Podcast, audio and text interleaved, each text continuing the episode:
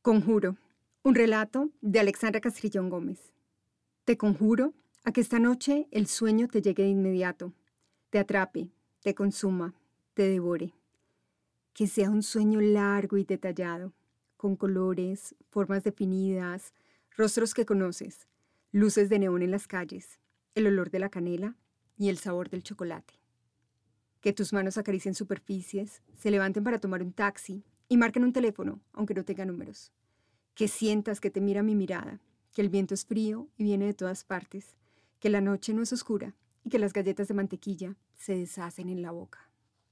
Te conjuro a que te despiertes rápido, aun cuando el despertador no haya sonado, y te levantes sin sobresaltos ni temores. Que lo recuerdes todo, los globos de colores y el ladrido de un perro. Que sepas que fue un sueño, no un recuerdo, que te dé vueltas todo el día en la cabeza y te descubras dibujándolo en una servilleta cuando esperas el café o contándoselo a un amigo mientras le hablas de otra cosa.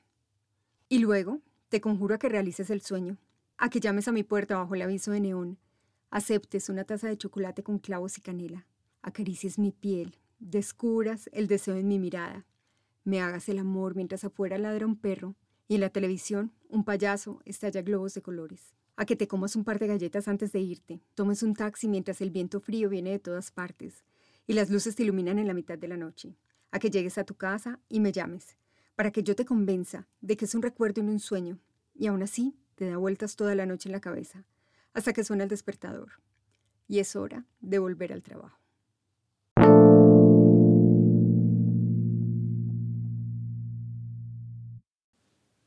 Déjame contarte la historia detrás de esta historia.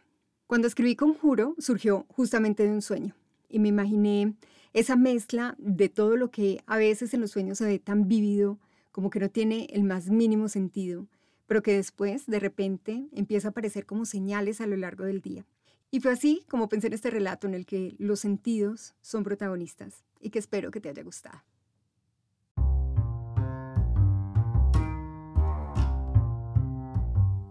Si quieres obtener una copia digital de este y otros relatos, te invito a descargar una sola línea desde mi página web alexandracastrillón.com. Chao, chao.